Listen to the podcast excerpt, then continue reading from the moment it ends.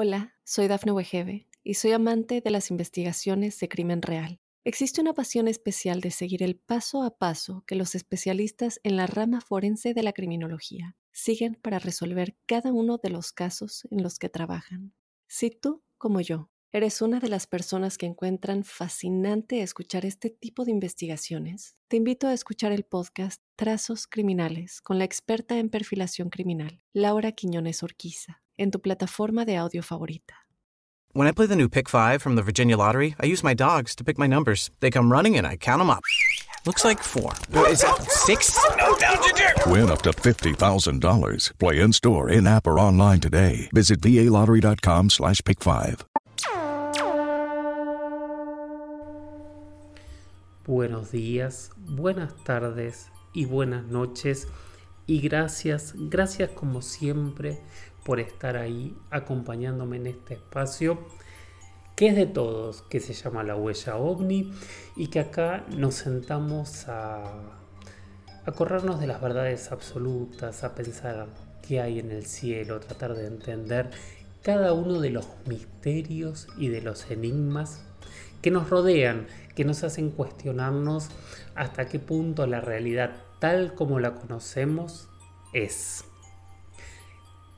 Yo soy Jorge Luis Uxdorf, a mí me encuentran en redes, en Instagram soy arroba Jorge Luis S oficial, en Twitter soy arroba Jorge Luis S-77 y si quieren también pueden enviarme un mail a las historias de George, las historias de George se escribe arroba gmail.com. Estoy en medio de un recorrido por diferentes países, eh, grabando, preparando algunos documentales, algunas cosas que ya prontito van a salir. Y hoy me toca grabar desde la ciudad de San Pablo, en Brasil. Estuve recorriendo varios lugares de este maravilloso y gran país que guarda algunos de los temas ovnis más sorprendentes del siglo XX, sin dudas. Sin dudas, muchos de los casos más interesantes se han dado en este maravilloso país. Y me tocó estar cerca estos días de, por ejemplo, Virginia, en, el estado de Minas Gerais, allá donde en 1996 tres chicas, tres jóvenes volvían a su casa, pasaron por un terreno para seguramente para tomar un atajo y, evitar algunos metros de más. Y ahí se encontraron con una de las historias más increíbles que ellas les tocó vivir. Creo que lo voy a contar rápidamente porque nadie me lo preguntó, pero si quieren este, lo profundizo después algún día un poco más y les cuento mi experiencia en el lugar.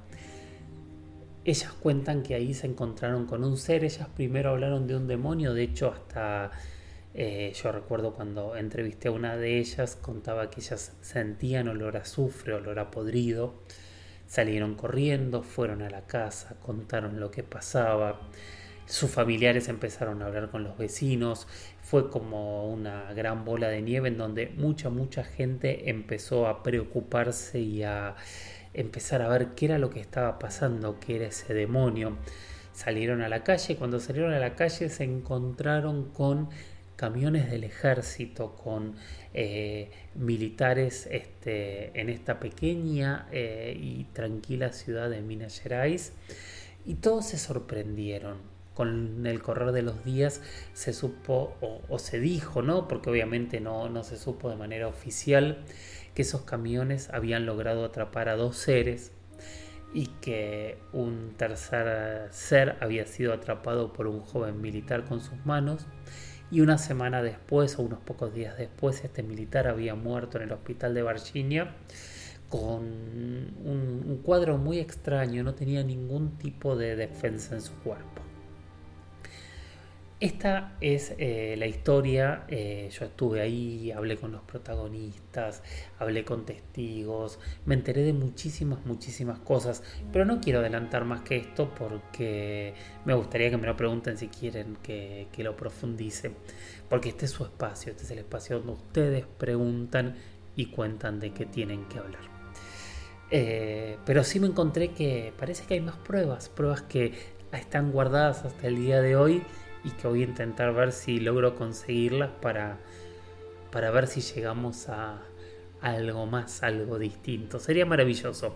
Ojalá consiga esas pruebas que hablarían y mostrarían por primera vez que un objeto realmente se cayó en la cercanía de Virginia pocas horas antes de que este evento ocurriese. Tal vez termine de confirmar o empiece a confirmar algunas cosas que nos sorprenderían a todos. Pero como decía, hoy no es el día para hablar de Virginia, solo se los dejo ahí porque voy a intentar responder alguna pregunta. No van a ser demasiadas porque el espacio vuela. Yo no puedo creer cómo corre la velocidad de este espacio maravilloso. Yo por ahí es que me divierto tanto, tanto contando esto que, que lo disfruto de verdad.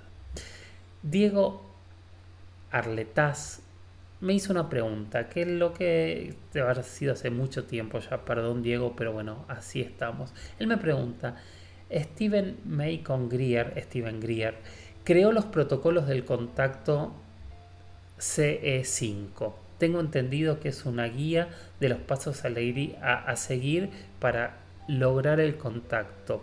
Hizo un libro y una aplicación sobre esto. Bueno, te propongo eh, empezar por el principio, eh, contando quién fue, o quién es, perdón, quién es eh, Steven Greer. Steven Greer es un ufólogo que es médico y que desde hace muchos años empezó a ser una de las personas más escuchadas, sobre todo en Estados Unidos y ahí en el mundo, después de haber planteado una idea y haber llevado adelante un concepto muy, muy interesante en torno al fenómeno OVNI. ¿Qué pasó a la historia y se conoce como el Disclosure Project? que en español sería algo así como el proyecto Revelación. El Disclosure Project es un proyecto que empezó eh, en la década del 90, mediados de la década del 90, en el 94 para ser más exacto, en donde él planteó que, 93, em, perdón, eh, él planteó una asociación sin fines de lucro con el objetivo de revelar los secretos que él decía que Estados Unidos tenía sobre los ovnis, sobre inteligencia extraterrestre e incluso sobre sistemas de energía y de propulsión y tecnológicos que estaban relacionados directamente con el fenómeno ovni. Para eso fue convocando a diferentes personajes, líderes de opinión, astronautas, ex trabajadores del gobierno de los Estados Unidos, militares, militares retirados, y fue eh, recolectando información de las agencias, de, de las oficinas oficiales, y fue planteando diferentes conferencias en donde él confirmaba que realmente había encontrado las pruebas.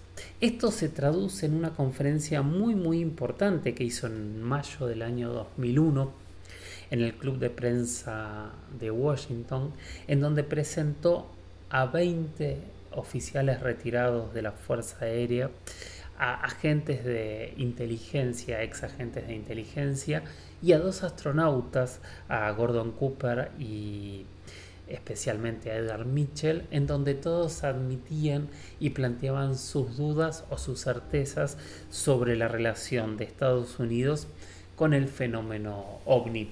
Algo que en su momento generó polémica, no tuvo una gran eh, eh, repercusión, eh, o sea, no tuvo respuestas oficiales fuertes, pero planteó un antecedente muy interesante que junto a los antecedentes anteriores y posteriores, ayudó a que cuando eh, Estados Unidos en los últimos años empieza a desclasificar y a hablar de otra manera, de alguna manera todos sabíamos y teníamos esta información en la cabeza. O sea, este señor es Steven Greer, es la persona que dejó la medicina porque él es médico para dedicarse a revelar qué es lo que el gobierno más poderoso del mundo sabía o él creía que sabía sobre el fenómeno ovni. Y hoy las desclasificaciones, las admisiones, eh, los relatos nos cuentan que realmente había mucha gente trabajando e interesada en el fenómeno ovni. Al día de hoy todavía no nos han dicho si saben qué es lo que es el fenómeno ovni, si le han cambiado el nombre, ahora es WAP, como todos saben, eh, y estos WAP están empezando a aparecer en todos lados sin que hasta el día de hoy tengamos una explicación oficial de qué son. Tal vez la saben, tal vez no lo saben. Yo pienso que siguen investigando, tal vez este, me, creerán ingenuo, pero eh, elijo pensar que la información va a seguir llegando y que muy pronto vamos a poder tener eh, algunas certezas más que nos acerquen un poquito más a una verdad, aunque no creo que jamás tengamos verdades absolutas. Hola, soy Dafne Wegebe y soy amante de las investigaciones de crimen real. Existe una pasión especial de seguir el paso a paso que los especialistas en la rama forense de la criminología siguen para resolver cada uno de los casos en los que trabajan. Si tú, como yo, ¿Eres una de las personas que encuentran fascinante escuchar este tipo de investigaciones? Te invito a escuchar el podcast Trazos Criminales con la experta en perfilación criminal, Laura Quiñones Orquiza, en tu plataforma de audio favorita. For those who embrace the impossible, the Defender 110 is up for the adventure. This iconic vehicle has been redefined with a modern design that lets you go further and do more. The exterior is reimagined with compelling proportions and precise detailing complemented by an interior built with integrity. The Defender capability is legendary. Whether you're facing off road challenges or harsh weather conditions, its durability has been tested to the extreme. Powerful innovations like the intuitive driver display and award winning infotainment system keep you connected. Innovative camera technologies deliver unobstructed views and effortless maneuvering. And robust cargo capacity means more room for your gear. Ready for a wide range of adventures, the Defender family features the two door Defender 90, the Defender 110, and the Defender 130, which seats up to eight. To drive the Defender is to explore with greater confidence. Push what's possible with a vehicle made to go further. The Defender 110. Learn more at LandRoverUSA.com forward slash Defender.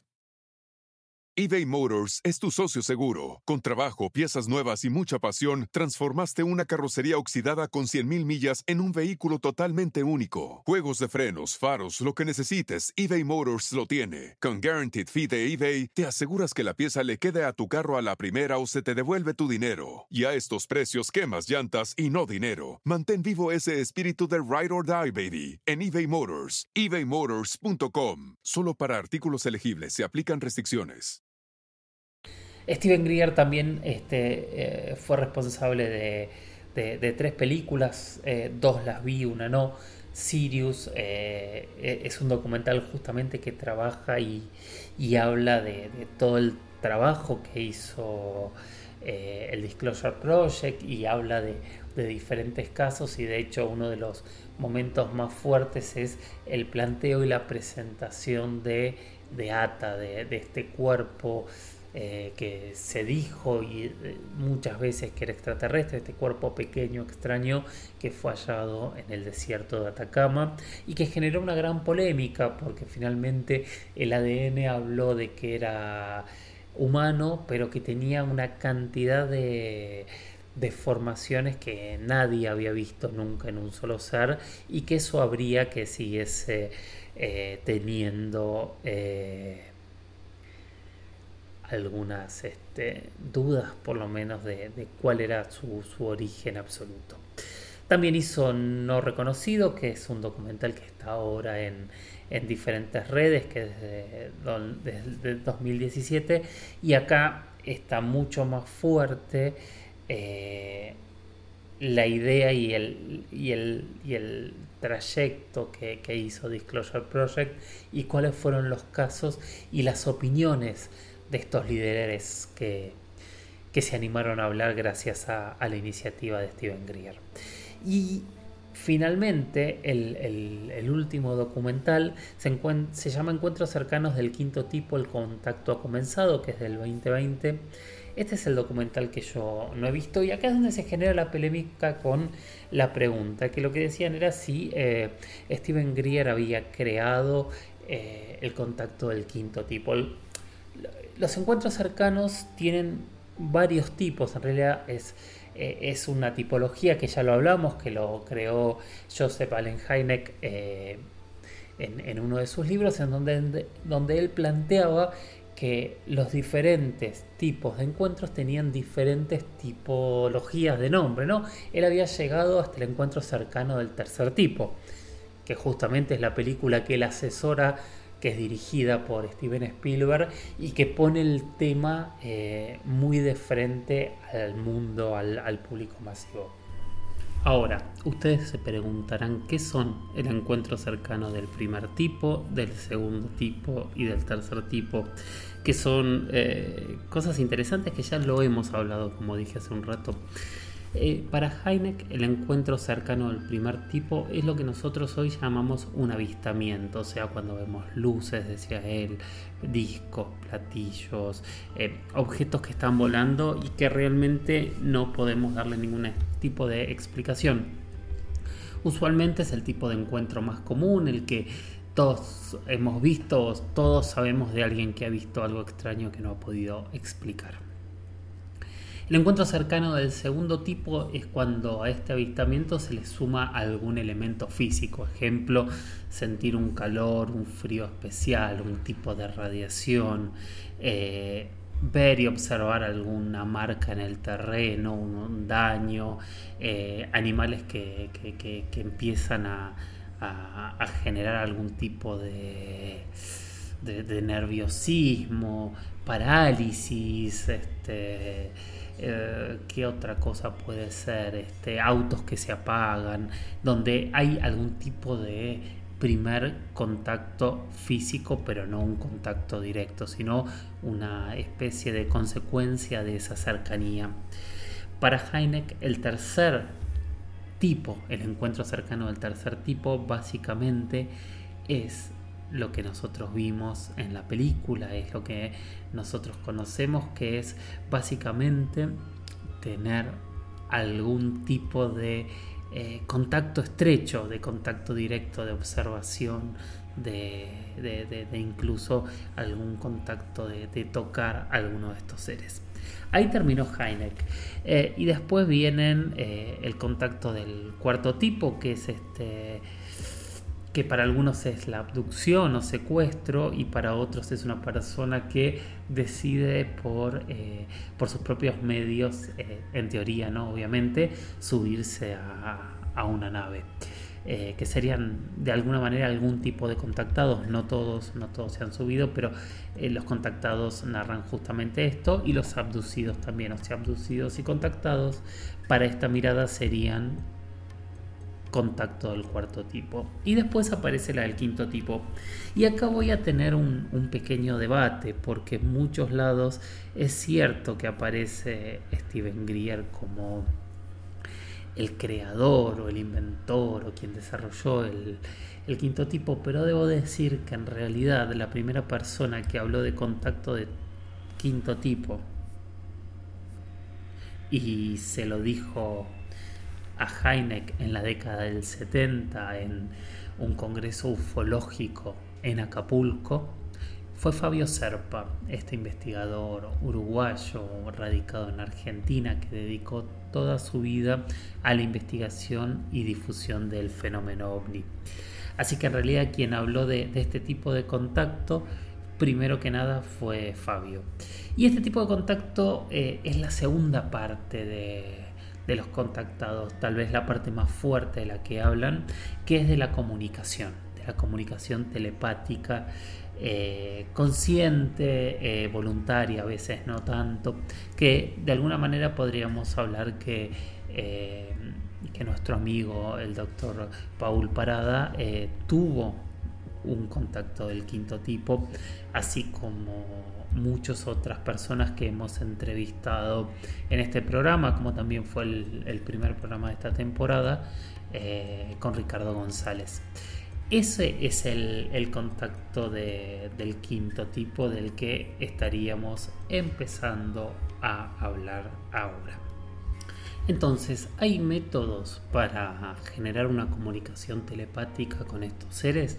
Eh, yo no soy la persona para contestarlo porque ustedes saben mi postura. Yo ni siquiera sé si hay seres y si estos seres pueden contactarse telepáticamente. No lo confirmo ni lo niego porque no lo sé, no tengo las pruebas para poder afirmarlo o negarlo.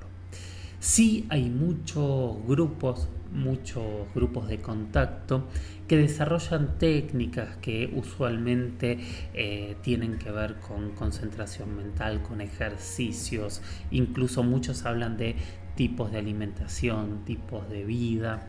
Se tocan muchas veces con teorías del New Age, se tocan con eh, diferentes elementos de yoga, se tocan con eh, tratar de ampliar la mente, de generar algún tipo de, no sé si es un estado alterado o ampliado de conciencia, pero sí buscar que la mente vaya un poco más allá de lo que usualmente va. Eh, este es el contacto del quinto tipo. Hay mucha gente que dice que siente cuando algo viene y miran y ven luces en el cielo o, que les avisan que vayan a tal lugar o les dan tal o cual información.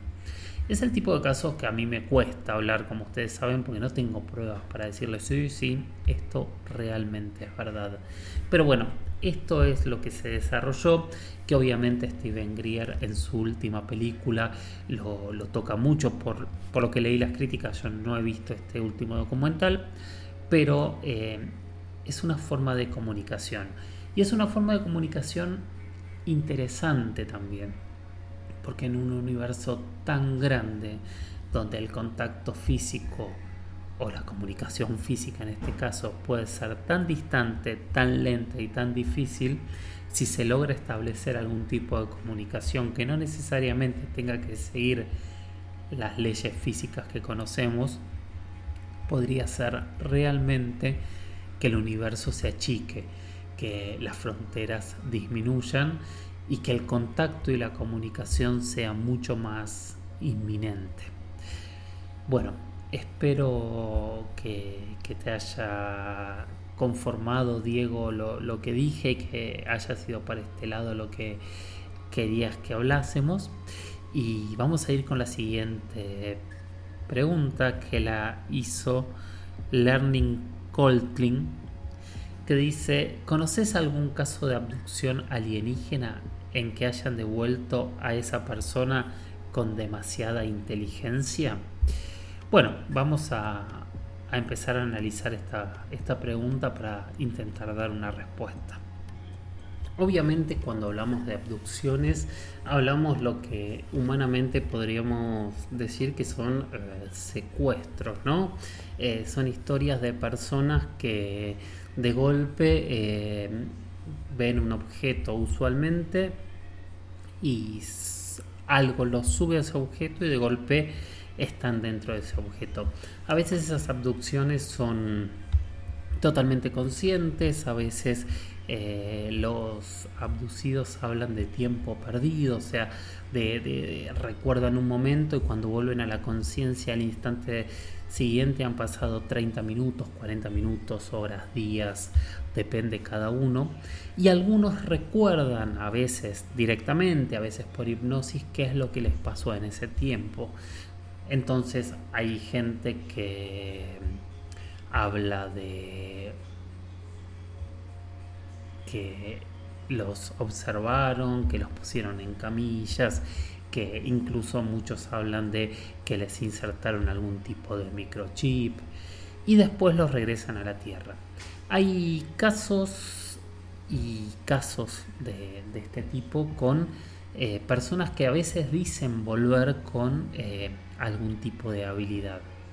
En ese sentido, eh, qué sé yo, hay un caso que a mí me llama muchísimo, muchísimo la, atención, que es un caso que, se terminó volviendo muy, muy famoso en México, en la zona del silencio, que es el caso de, eh, de Arturo Hernández, quien eh, se hizo famoso como el chivero de las manos divinas. Él cuando era un niño, en 1976, estaba llegando a la escuela eh, vio un objeto y, y lo siguiente que recuerda es que estaba dentro de la escuela con su bicicleta.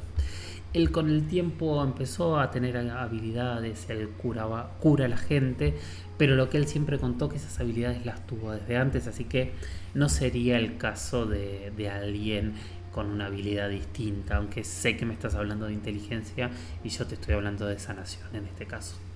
Dos casos de Argentina que a mí me llaman mucho la atención es el de Carlos Díaz y el de eh, Juan Pérez, el de Juan Oscar Pérez. Eh, el de Carlos Díaz es un caso realmente interesante también de la década del 70. Eh, Carlos Díaz vivía en Bahía Blanca, en la provincia de Buenos Aires, al sur, cuando el 4 de enero de 1975 él trabajaba de mozo, estaba en una fiesta de casamiento y ahí a la madrugada se fue para la casa cuando de golpe una luz eh, muy fuerte lo, iluminó. Eh, era, era, un objeto de unos 3 metros de diámetro, según contó. Y lo siguiente que, que recuerda es que él subió a esa nave y que apareció en Buenos Aires. Y son 600 kilómetros de distancia no es el momento para, contar los casos porque no, no es la idea. Otro día si quieren podemos contar, de hecho hasta podríamos hacer una entrevista con él, si les interesa por supuesto. Eh, él dice que, no, que lo operaron, que cuando bajó y lo atendieron en el hospital tenía una cicatriz que él nunca había tenido y lo que él cuenta es que no se volvió a enfermar desde esa experiencia. De hecho hubo testigos de su abducción, fue bastante interesante. El caso de... Eh, de Juan Pérez es también en, el 70, en el 77 en este caso, en la provincia de Santa Fe, también en Argentina. Y a diferencia de, Carlos, él no, no, recuerda haber sido abducido, sí, él se subió por propia voluntad a un objeto que vio aterrizado, estacionado, puesto en el campo, que él lo vio como una especie de, de casilla extraña, era un chico de 11 años, ató su caballo a la entrada, entró y se encontró con dos seres muy extraños. La nave se, se empieza a mover, según cuenta él, él sale corriendo, desata el caballo que se asustó porque estaba atado a este objeto y cuando va a subir, el ser alto que estaba dentro estaba al lado de él y lo ayuda a subir al caballo. Bueno, es lo que cuenta que lo tocó en su brazo derecho y desde ese momento cuando él duerme del lado derecho, él ve el futuro, ve cosas del futuro. Y así hay muchísimos casos de gente que eh, dice haberle quedado algún tipo de información. Pienso también en, el caso de Betty Barney Hill, cuando a, Betty Hill eh, le hacen la hipnosis regresiva después de su caso recuerda un mapa estelar distinto y recuerda algún tipo de información diferente. Pero no he encontrado en estos casos de abducciones o en lo que estoy pensando algún caso de gran inteligencia. Sí se me ocurre pensar grandes genios que mucha gente dice que de alguna manera eran contactados, o sea que tenían comunicación, como es el caso de, de Tesla que también está en un podcast anterior. Entonces, lamentablemente yo no te puedo dar eh, esa conclusión que pedís por dos cosas. Primero porque no tengo la seguridad de qué pasa y si realmente son abducidos, si se lo imaginan, si es 100% así. A veces hay más pruebas, a veces hay menos pruebas, pero son de ese tipo de casos donde hay que sentarse y escuchar. Por lo menos mi sugerencia es esa, yo no puedo sacar conclusiones y escuchar qué es lo que cuentan. A veces parecen venir con regalos, a veces parecen venir con dones, a veces parecen haberles quitado cosas y a veces parecen querer contar un mensaje, una historia, como fue el caso del, hermano Córdoba también en, en Perú o o incluso el, caso de Travis Walton, en donde después de su abducción él en gran parte de su vida se dedicó a contar qué es lo que le había pasado. Pero he recorrido varios casos y no, no tengo la respuesta, lamentablemente, a lo que me preguntas. Hola, soy Dafne Wegebe y soy amante de las investigaciones de crimen real Existe una pasión especial de seguir el paso a paso que los especialistas en la rama forense de la criminología siguen para resolver cada uno de los casos en los que trabajan. Si tú, como yo, eres una de las personas que encuentran fascinante escuchar este tipo de investigaciones, te invito a escuchar el podcast Trazos Criminales con la experta en perfilación criminal, Laura Quiñones Orquiza, en tu plataforma de audio favorita. For those who embrace the impossible, the Defender 110 is up for the adventure.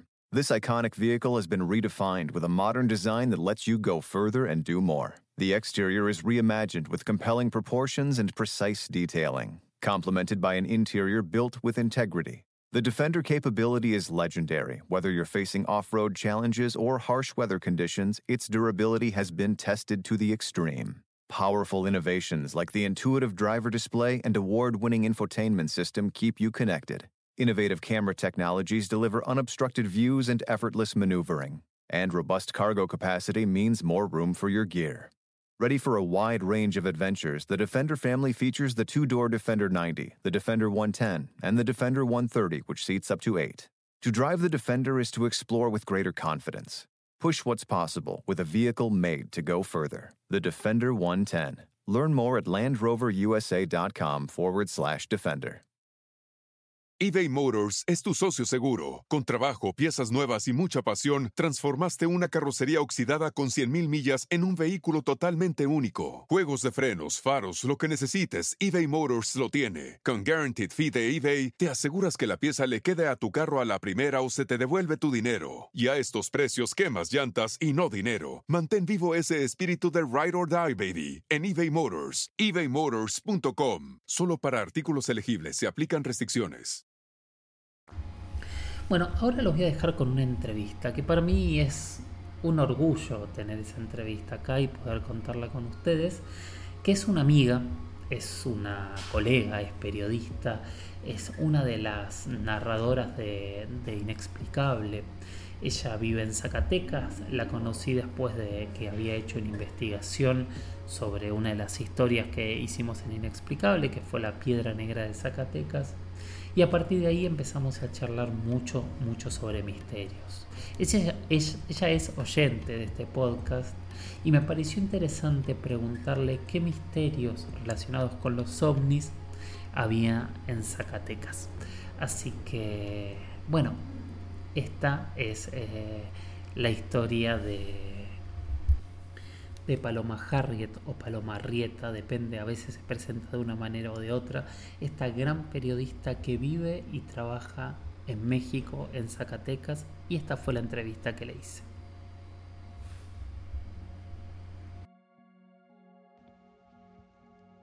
Hola Jorge, muchas gracias por la presentación y la invitación. Me siento muy feliz de estar hoy en La Huella OVNI. Yo me declaro fan número uno de este podcast y bueno, Zacatecas aún es un lugar donde el fenómeno ovni ha sido poco estudiado. Esto debido a que es una provincia de México con un amplio territorio en el que predomina el semidesierto y con muy poca población. Sin embargo, su actividad principal desde su fundación en 1546 ha sido la minería y de alguna manera pareciera como si los metales que hay en el subsuelo fueran un imán de objetos aéreos no identificados, existiendo un lugar en lo particular al norte del estado llamado Sierra de Órganos en el municipio de Sobrerete. Este lugar tiene la peculiaridad de tener amplias formaciones rocosas con extrañas formas que atraen a los aventureros y amantes de los campamentos a pasar la noche y bueno, conocer un poco más del paisaje y el ecosistema.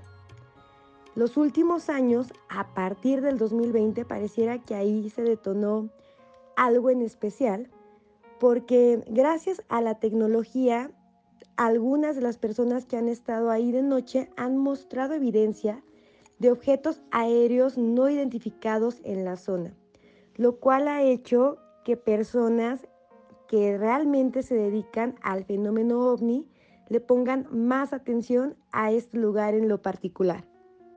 Hablame de la piedra de ET, ¿qué es y dónde está? La piedra de ET es una formación rocosa natural que se encuentra en Sierra de Órganos. Este lugar es un parque nacional en México muy interesante porque a partir de los años 60 fue seleccionado por Hollywood como un escenario natural para películas como El Cavernícola, protagonizada por Rigo Starr, Los Cañones de Naborn, protagonizada por Anthony Quinn, o Bandidas, donde sale Salma Hayek y Penélope Cruz. ¿Por qué piensan que Spielberg se basó o, utilizó esta piedra para darle la imagen a, a su famoso personaje? Muchas personas de la zona aseguran que Steven Spielberg se inspiró en la llamada después del año de 1982 piedra de E.T. o de E.T. en español, debido a que aseguran que él visitó Sierra de Órganos antes de la filmación de El Cavernícola de Carl Gottlieb, que fue en 1981, el cual trabajó con Spielberg en la película El tiburón. Entonces, entre ellos hay una amistad, la cual ayudó a que Spielberg viniera y conociera este parque mientras estaban haciendo esta película donde sale Ringo Starr, el famoso baterista de los Beatles. ¿Has tenido alguna experiencia en primera persona? ¿Te han contado algún caso tu, tu círculo íntimo? Sí, sí he tenido experiencias que me han hecho creer en el fenómeno ovni.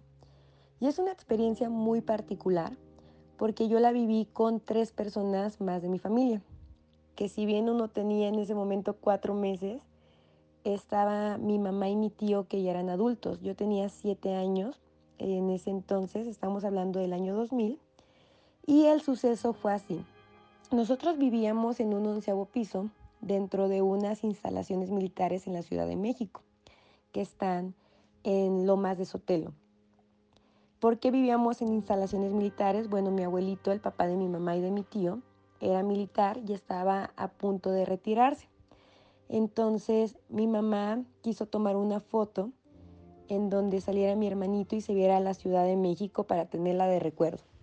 Mi tío se acerca al balcón que teníamos, carga a mi hermano y iban a tomar la foto. Yo me quedé del otro lado con mi mamá cuando de repente vi que mi mamá se queda muda y se queda mirando a un punto fijo. Yo volteaba con ella y le seguí la mirada y me di cuenta que había una especie de hombrecito en el cielo. Cuando mi tío vio nuestras caras, voltea, gracias a Dios no soltó a mi hermano porque era muy pequeño, y, y los tres vimos lo mismo, un hombrecito que estaba volando hacia nosotros, que posteriormente, después de que salió la película de Toy Story, nosotros le pusimos el Buzz Lightyear porque parecía un Buzz Lightyear. Y bueno, en ese momento mi tío le dice a mi mamá, oye, toma fotos, tienes la cámara lista. Porque mi mamá se quedó en shock. Pero cuando mi mamá empezó a tomar las fotos, el hombrecito se empieza a retirar de donde nosotros estábamos. Y, y voló hasta llegar como en una línea recta y desaparecer de un momento a otro. Nosotros conservamos las fotos y es muy curioso porque no se alcanza a ver como tal la figura del hombre, se ve en una parte como medio humano, pero en la siguiente foto ya se alcanza a ver como si fuera un platillo volador, el típico platillo volador. Y, y es algo que a nosotros siempre se nos ha quedado grabado. Tenemos las fotos como testimonio de que lo vivimos y lo platicamos incluso entre nosotros y con algunas personas. Y sinceramente no fue algo que nos causara miedo. Sí nos dejó sin palabras, pero no nos dio miedo, ya que yo recordaba, y lo hablo cada vez que, que nos juntamos mi tío y mi mamá, que el hombre nos saludaba. y, y yo pensaba que porque era niña era algo que yo me imaginaba hasta después de unos años que ya como adulta lo volvimos a hablar. Y efectivamente, o sea, lo que yo recordaba fue lo que pasó. Y esa es, mi experiencia que he tenido dentro del fenómeno ovni. Posteriormente investigué y me di cuenta que hubo un suceso en esos años donde muchas personas vieron algo parecido a lo que nosotros vimos y vivieron algo parecido a lo que nosotros vivimos. Finalmente me encantaría eh, que nos cuentes dónde te podemos seguir, eh, así estamos al tanto de todo lo que vas contando. Muchísimas, muchísimas gracias por participar y por ser oyente de la huella OVNI. Muchas gracias Jorge por la invitación a este programa que realmente me encanta. Y bueno, a mí me pueden encontrar en Instagram como paloma-harriet, en Twitter como paloma arrieta y próximamente voy a volver a abrir mi fanpage, la cual había quitado por cuestiones de seguridad. y la voy a dejar, yo creo que como Paloma Arrieta, ya que la tenga te paso el dato. Y te agradezco mucho la invitación a este programa y voy a seguir escuchando La Huella OVNI para ver todos estos casos tan interesantes que pasan por todo el continente latinoamericano. Y por si fuera poco, porque estoy muy desorganizado y la verdad es que debo muchas cosas, vamos a escuchar también hoy, antes de irnos, esta historia en primera persona.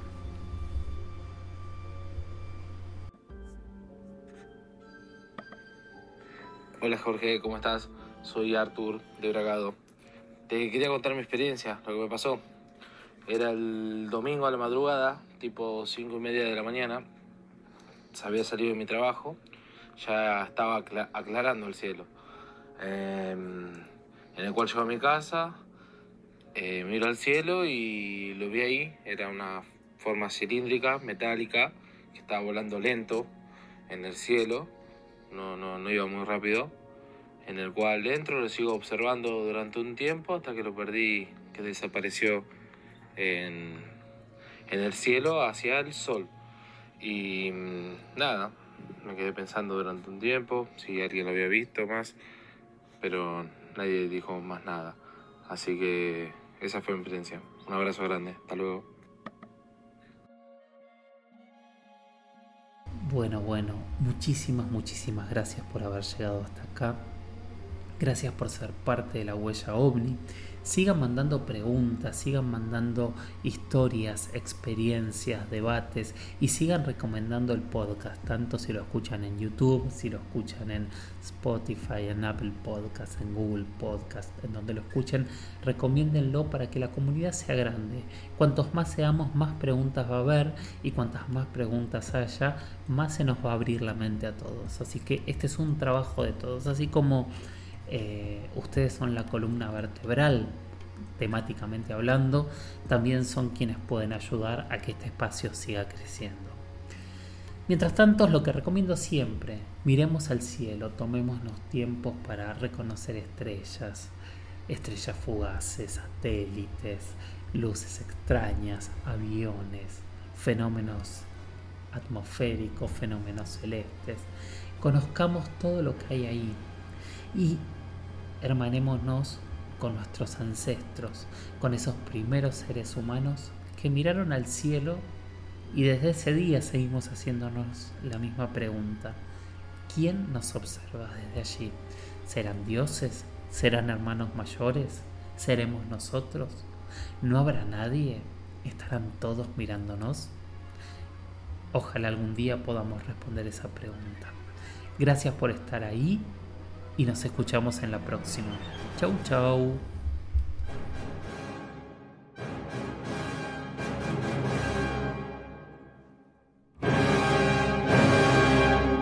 Hola, soy Dafne Wegebe y soy amante de las investigaciones de crimen real. Existe una pasión especial de seguir el paso a paso que los especialistas en la rama forense de la criminología siguen para resolver cada uno de los casos en los que trabajan. Si tú, como yo, ¿Eres una de las personas que encuentran fascinante escuchar este tipo de investigaciones? Te invito a escuchar el podcast Trazos Criminales con la experta en perfilación criminal, Laura Quiñones Orquiza, en tu plataforma de audio favorita.